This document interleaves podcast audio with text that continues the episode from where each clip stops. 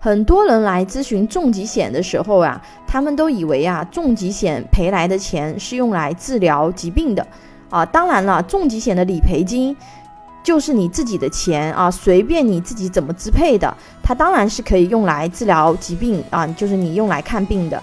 但是的话呢，医疗费用的报销，我们可以用医保和医疗险解决。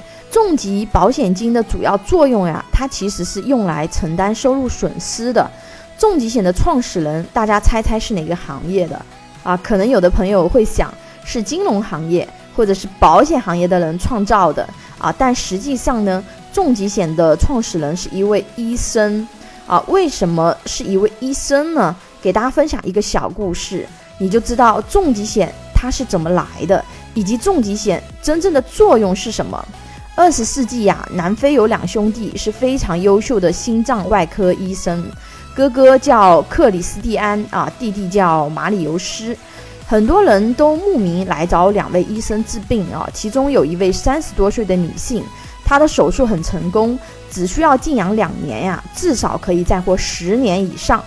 但是两年后，这位女士就死亡了，因为啊，她是单身母亲，有两个孩子需要照顾，他不能不工作，所以心脏手术完以后。他马上就投入了工作，不然家里无法正常生活呀，所以非常令人惋惜啊！而且这样的情况呢，并非特例。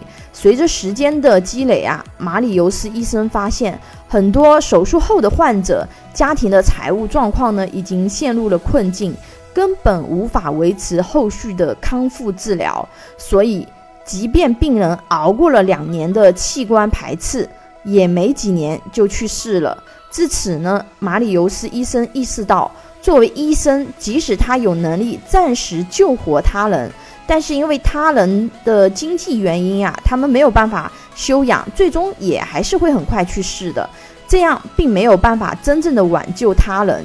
所以呀，一九八三年，马里尤斯医生和南非的一家保险公司啊，他合作开发了重大疾病保险，他因此呢，也被称为重疾险之父。从重疾险的起源故事啊，我们可以知道，罹患重疾以后，人们要面对的其实不仅仅是医疗费用的问题，还有后期的康复疗养费用，以及要面对疗养期间不能工作而导致的收入中断问题。如果没有足够的经济支持，哪怕是解决了治疗的问题，但是无法休养，容易导致旧病复发啊，康复无望。所以他发明了世界首张重大疾病保险单。其实，如果说突然患上重疾啊，你也可以停一下，想象一下，如果说你三年不能工作，那么对你的一个家庭的影响是什么样的？因为我们如果是患上重疾呀，我们预计的开支可能只是冰山一角啊。首先，因为直接的损失是大家比较能感知得到的，就是医疗费用嘛。对吧？那么其实我们有很多潜在的损失的，就是你没办法工作，然后出院疗养还需要开支，对吧？或者是配偶因为照顾你，他还要放弃工作，还有收入损失啊。所以每次看到朋友圈的水滴筹、爱心筹等筹款链接呀，我的内心呀都感到非常沉重啊。虽然每次呢我也会尽点绵薄之力啊，但是这种力量对于事件的帮助实在是太微乎其微了。遇到困难的时候，可以得到好心人的帮助啊，这是一种际遇，一种福气啊。但是自身家庭的问题和责任，更多的还是需要靠自己去承担处理啊。自幼天必佑，自助天必助。希望看到这篇文章的你，能认真对待自己及家庭的风险保障问题啊。没有人愿意发生风险事件，但是这些事情的发生，并不以我们的意志为转移啊。